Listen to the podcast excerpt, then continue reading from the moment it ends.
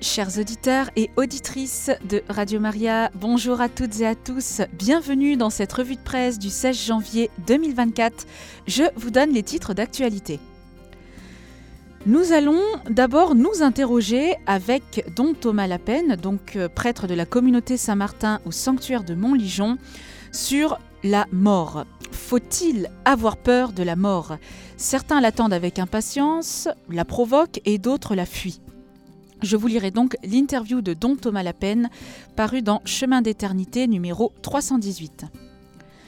Nous irons ensuite avec le père François Potet pour les conseils à ceux qui veulent s'aimer.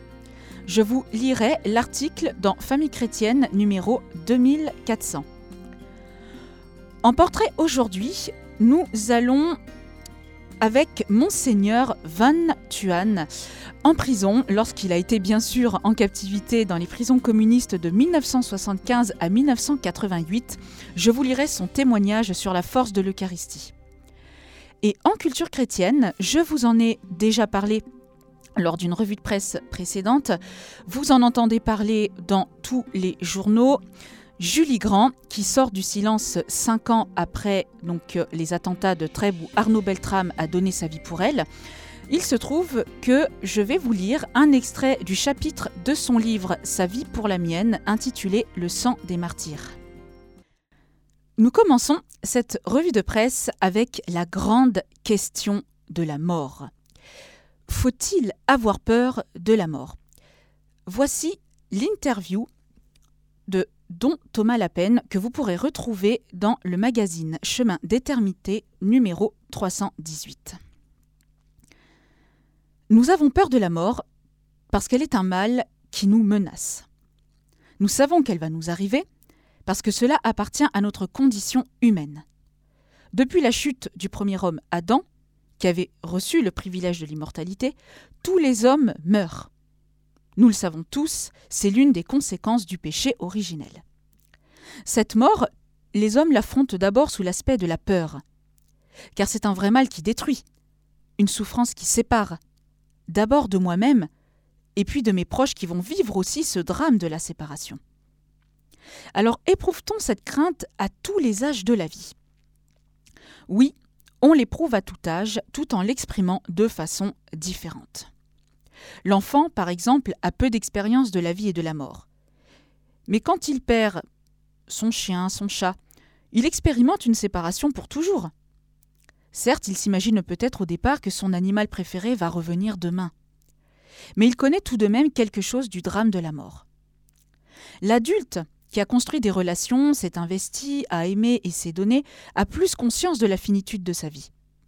Il éprouve des peurs qui ne se manifestent pas forcément à propos de la mort, mais face à des détachements qu'il lui faut vivre. Par exemple des trahisons, des abandons, des solitudes. Tout cela finalement se rejoint dans la peur d'être seul, abandonné, une sorte de mort sociale, ou dans les relations humaines, la mort affective. Nous ressentons tous des peurs. Il faut en prendre conscience et pouvoir les nommer. Nous l'avons vu hein, dernièrement lors de la crise sanitaire du Covid. Nous avons éprouvé une peur de la contagion, de la souffrance, de transmettre cette maladie aux plus fragiles. Toutes ces peurs rejoignent en nous cette peur fondamentale, archaïque et profonde de la mort. Alors y a-t-il un bon côté de cette peur? Cette peur nous pousse à espérer ou à rechercher des raisons de vivre.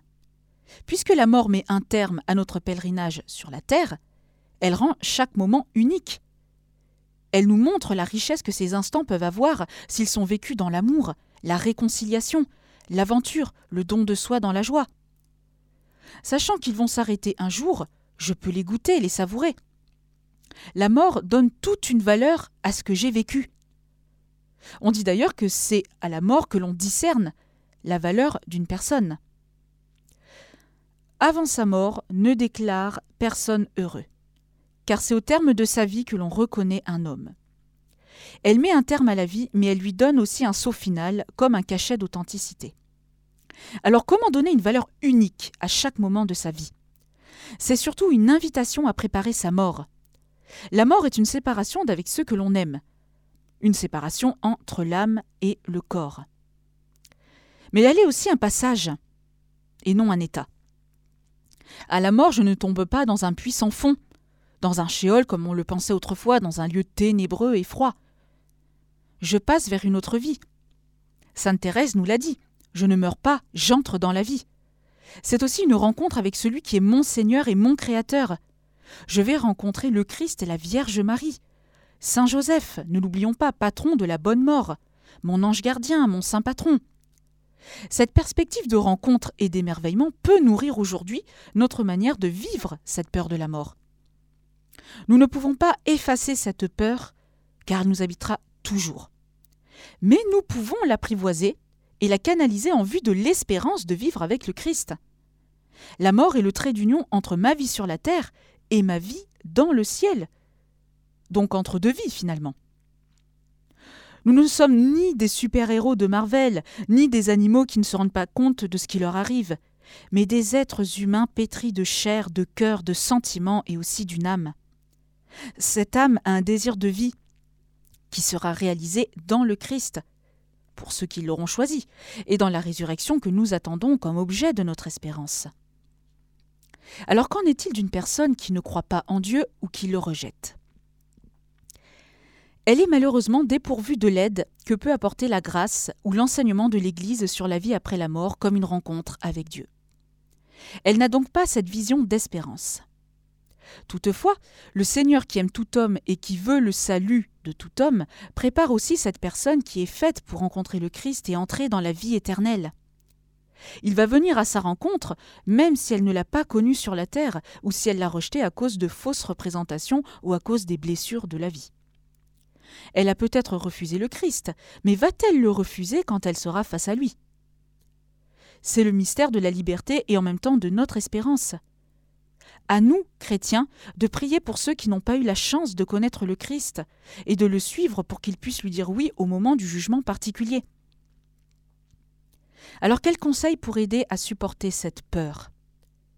Nous pouvons d'abord poser des actes d'espérance dans ce que le Christ nous a promis. Dans sa résurrection, il vient nous libérer de l'esclavage de la peur de la mort. Au lieu de rester paralysé par cette peur, le Christ nous ouvre la perspective inimaginable d'une vie extraordinaire d'amour. Nous pouvons aussi continuer évidemment à nous donner, à aimer. Ainsi l'amour aura le dernier mot et pas la mort. L'amour vaincra. Autre moyen vécu par Don Bosco avec ses jeunes du patronage. Vivre tous les mois la journée de la bonne mort. Il s'agit d'imaginer que notre vie va se terminer le soir même, et donc de vivre ce jour en conséquence.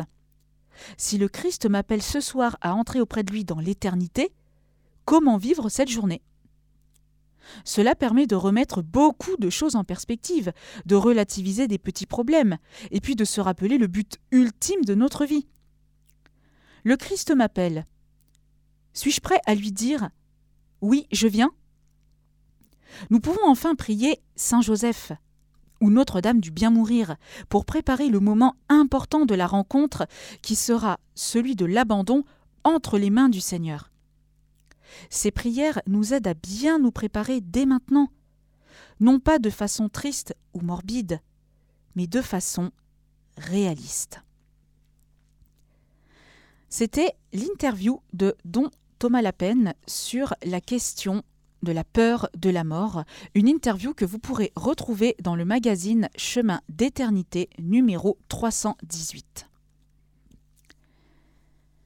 Nous allons maintenant du côté de la vie affective, en particulier du mariage, avec le père François Potet, qui est accompagnateur de, de couples au long cours.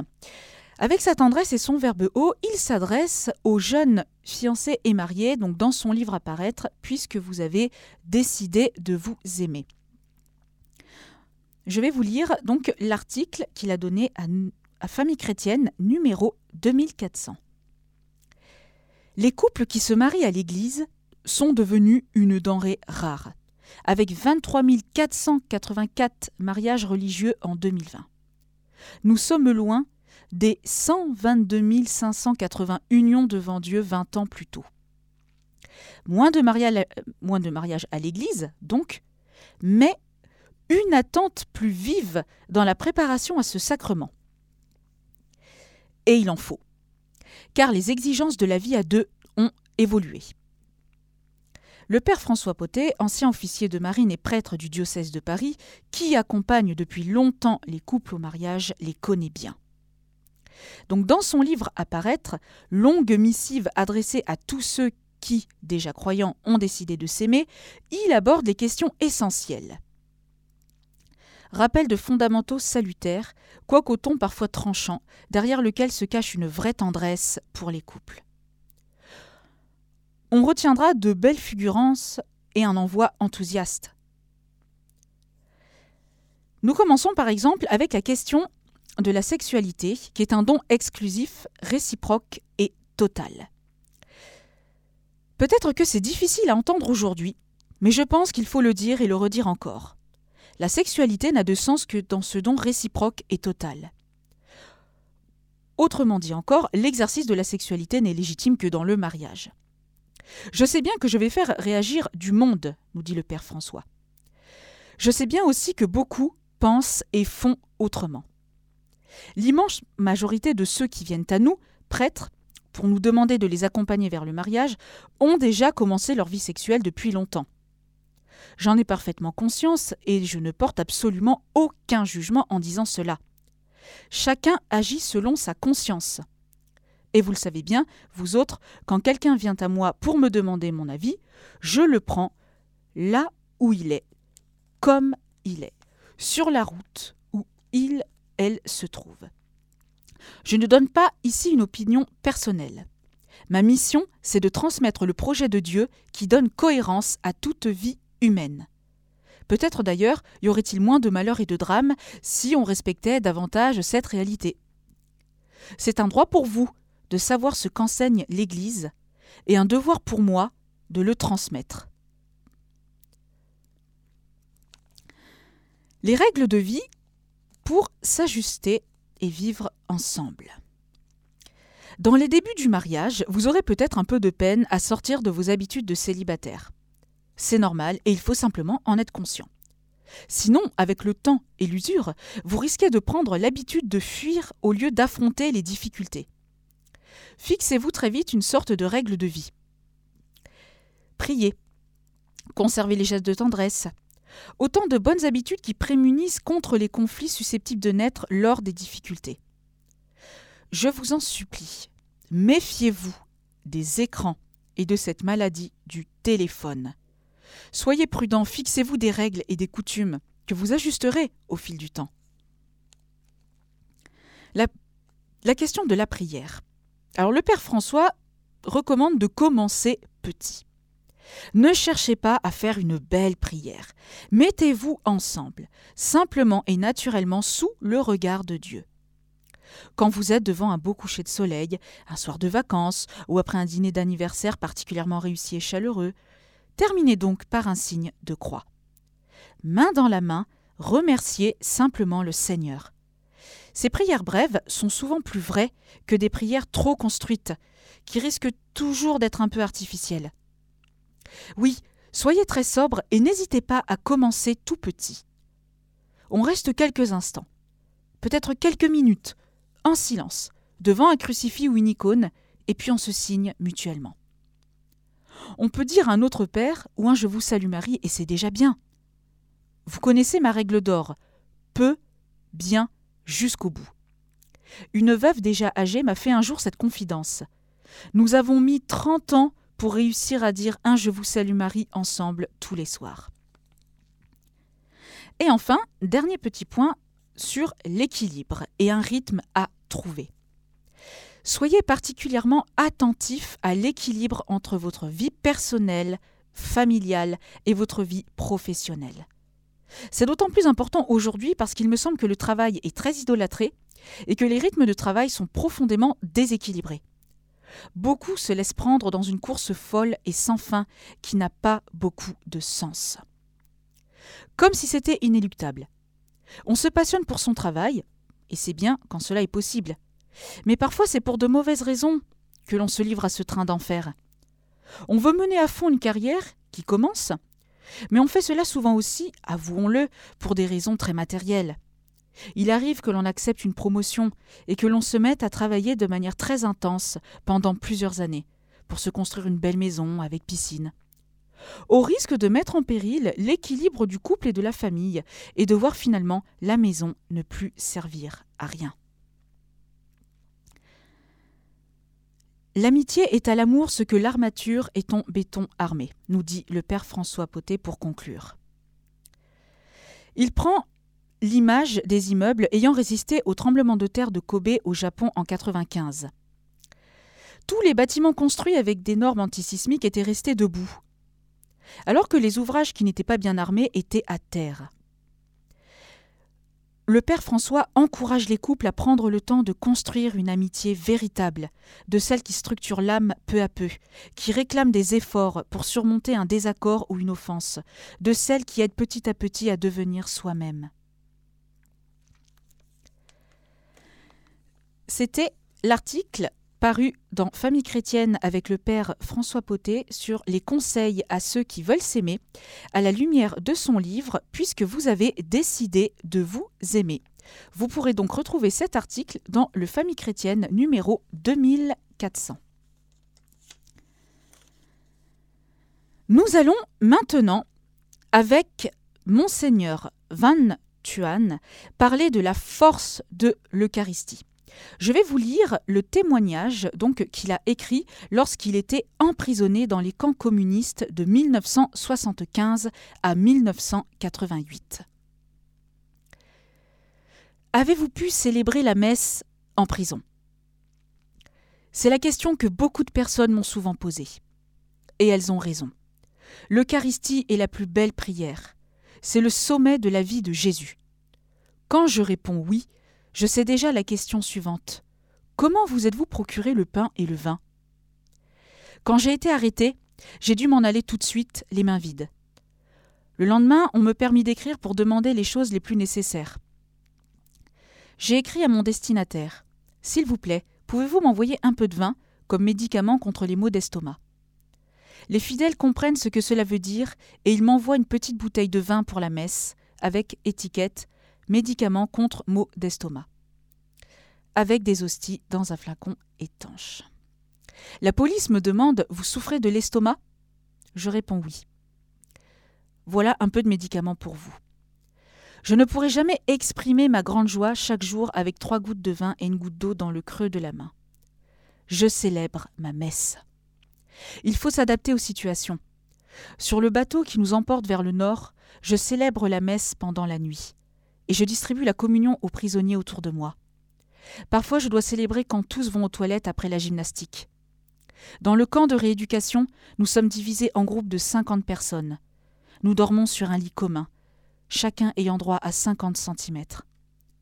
Nous nous sommes arrangés de façon que cinq catholiques soient à côté de moi. À 10h30, il faut éteindre la lumière et tout le monde doit dormir. Je me recroqueville sur le lit pour célébrer la messe par cœur, et je distribue la communion en passant la main sous la moustiquaire. Nous fabriquons de petits sachets avec le papier des paquets de cigarettes pour y garder le Saint-Sacrement. Jésus hostie est toujours avec moi dans la poche de ma chemise. Je me rappelle ce que j'ai écrit dans mon livre sur les chemins de l'espérance.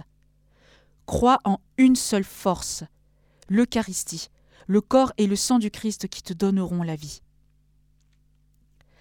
Chaque semaine a lieu une session d'endoctrinement à laquelle tout le camp doit prendre part. Au moment de la pause, avec mes compagnons catholiques, nous en profitons pour passer un petit paquet à chacun des quatre autres groupes de prisonniers. Ils savent tous que Jésus est au milieu d'eux. Lui qui guérit toute souffrance physique et mentale. La nuit, les prisonniers font à tour de rôle l'adoration. Jésus hostie nous aide par sa présence silencieuse de façon extraordinaire. Beaucoup de chrétiens retrouvent ces jours-là la ferveur de la foi. Même des bouddhistes et des non-chrétiens se convertissent. La force de l'amour de Jésus est irrésistible. L'obscurité de la prison devient lumière. Le grain germe sous la terre pendant la tempête. J'offre la messe avec le Seigneur quand je distribue la communion. Je me donne moi-même avec le Seigneur et je me fais nourriture pour tous. Ceci signifie que je suis toujours totalement au service des autres. chaque fois que j'offre la messe, j'ai l'occasion d'étendre les mains et de me clouer sur la croix avec Jésus. Chaque jour, en récitant ou en entendant les paroles de la consécration, je confirme de tout mon cœur et de toute mon âme un nouveau pacte, un pacte éternel entre Jésus et moi, par son sang mêlé au mien. Jésus sur la croix a commencé une révolution. Votre révolution doit partir de la table eucharistique et de là se propager. C'est ainsi que vous pourrez renouveler l'humanité. Je reviens en arrière, aux neuf années d'isolement. Je célèbre la messe tous les jours vers trois heures de l'après-midi, heure où Jésus agonise sur la croix. Je suis seul. Je peux chanter ma messe comme je veux, en latin, en français, en vietnamien. Je porte toujours sur moi le sachet qui contient le Saint-Sacrement. Le soir de 21h à minuit, je fais l'adoration. Dans l'Eucharistie, nous annonçons la mort de Jésus et nous proclamons sa résurrection. Il y a des moments de, tristesse infinie. Comment faire? Regardez Jésus crucifié sur la croix. Aux yeux des hommes, la vie de Jésus est un échec. Elle n'a servi à rien. C'est une vie frustrée. Mais aux yeux de Dieu, Jésus a accompli sur la croix l'action la plus importante, parce qu'il a versé son sang pour sauver le monde. Combien Jésus est uni à Dieu lorsque sur la croix il ne peut plus prêcher, guérir les malades, visiter les gens, faire des miracles, mais reste dans l'immobilité absolue. Jésus est mon premier exemple d'amour total pour le Père et pour les âmes. Jésus a tout donné. Très chers jeunes, écoutez le Saint-Père. Jésus vit au milieu de nous dans l'Eucharistie. Parmi les incertitudes et les distractions de la vie quotidienne, imitez les disciples en chemin vers Emmaüs. Invoquez Jésus, afin que tout au long des routes des nombreux Emmaüs de notre temps, il reste toujours avec vous. Que ce soit lui votre force, lui votre point de référence, lui votre éternelle espérance. C'était le témoignage de Monseigneur Van Thuan lorsqu'il a été emprisonné dans les camps communistes de 1975 à 1988.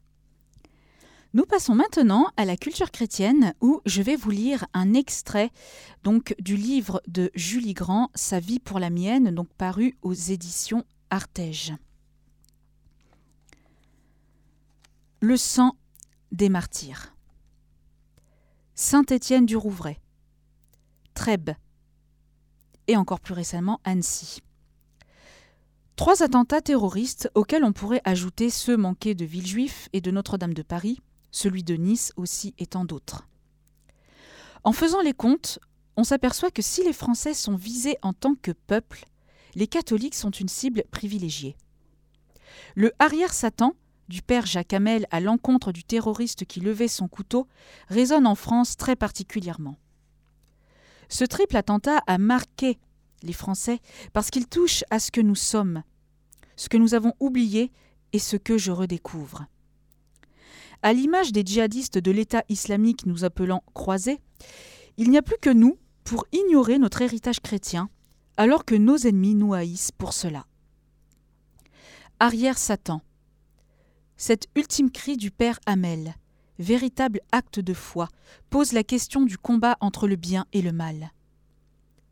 Quelle chance y avait-il pour que face à Radouane Lactime se tienne le colonel Beltram Quelle chance y avait-il pour que dans ce square d'Annecy se tienne, face à l'assassin poignardant des bébés dans leurs poussettes, un jeune pèlerin en route pour découvrir nos cathédrales?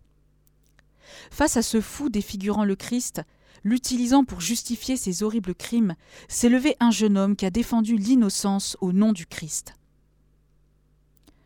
Quand j'ai agi au square, ce qui m'a poussé, c'est la grandeur dont je me nourris dans les cathédrales que je traverse depuis maintenant deux mois. Je pense vraiment que le geste d'Arnaud trouve sa source aussi dans les mêmes forces qui ont poussé le jeune Henri à intervenir, qui ont poussé le père Hamel à nommer le mal dans son ultime souffle. D'ailleurs, Henri a confié à de nombreuses reprises que juste avant d'intervenir, c'est l'image d'Arnaud Beltrame qui s'est imposée à lui. Arnaud qui en un acte a effacé le nom du terroriste. Face à cet islamiste armé, s'est trouvé un officier supérieur désarmé. Non par une quelconque exaltation ou une sorte d'appétence déplacée pour l'héroïsme, mais parce qu'il était à sa place, prenant la bonne décision. Pour s'affranchir des procédures et aller aussi volontairement que cela fasse à son destin, il faut être mu par un certain désir d'absolu. Par son acte, il a promu le don de soi, effaçant à sa manière le chemin de mort du terroriste. Personne ne se rappelle son nom, le monde entier se souviendra de celui d'Arnaud Beltrame. Le terroriste Mohamed Merah avait déclaré J'aime la mort comme vous aimez la vie. Deux modèles, deux antagonismes qui, loin des fioritures et des justifications sociales, rejouent l'éternelle dialectique entre le bien et le mal. Je sais que ces dernières lignes s'adressent surtout aux croyants. Une personne ne croyant pas en Dieu aura du mal à les lire. Sans doute haussez-vous les épaules en vous demandant quel accès mystique me prend les écrivants. Ce que les catholiques nomment providence, on a tôt fait de le nommer hasard ou coïncidence. Mais il y a davantage. Le diable, se logeant dans les détails, il est parfois plus aisé de s'en tenir à cette simplicité. Il y a ce qui est bon et ce qui ne l'est pas. Pour moi, maintenant, il y a ce qui vient de Dieu et ce qui vient du diable. Neuf ans avant l'attentat, Arnaud Beltrame, qui était alors jeune converti, écrivait dans son journal intime Je recherche le vrai, l'amour et le divin en moi. Je suis sur le bon, le très bon, le vrai chemin. Cette fois, ce n'est plus le perfectionniste teinté de Dieu. C'est moi qui cherche Dieu pour me perfectionner dans l'amour. C'était un extrait du livre de Julie Grand intitulé Le sang des martyrs, donc dans son livre Sa vie pour la mienne, paru aux éditions Artege. Nous passons maintenant à la conclusion de cette revue de presse.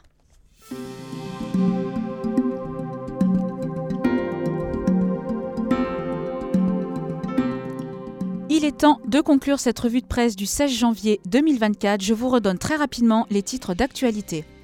Faut-il avoir peur de la mort? Certains l'attendent avec impatience, la provoquent et d'autres la fuient. Je vous ai lu l'entretien de Don Thomas Lapen qu'il a donné à Chemin d'éternité numéro 318. Je vous ai ensuite lu les conseils à ceux qui veulent s'aimer du père François Potet à la lumière de son livre Puisque vous avez décidé de vous aimer, un article que vous pourrez retrouver dans Famille chrétienne numéro 2400. En portrait aujourd'hui, je vous ai lu le témoignage de Monseigneur Tuan sur la force de l'Eucharistie, témoignage qu'il a écrit pendant sa captivité en prison communiste de 1975 à 1988. Et en culture chrétienne, donc un extrait du livre de Julie Grand, Sa vie pour la mienne. Son livre donc paru aux éditions Artege. L'extrait que je vous ai lu s'intitule Le sang des martyrs.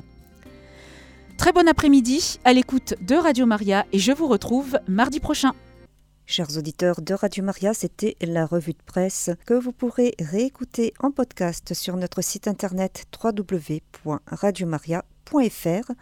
Et d'ailleurs, sur le site internet, vous pourrez retrouver la liste des plateformes sur lesquelles vous pouvez réécouter nos émissions.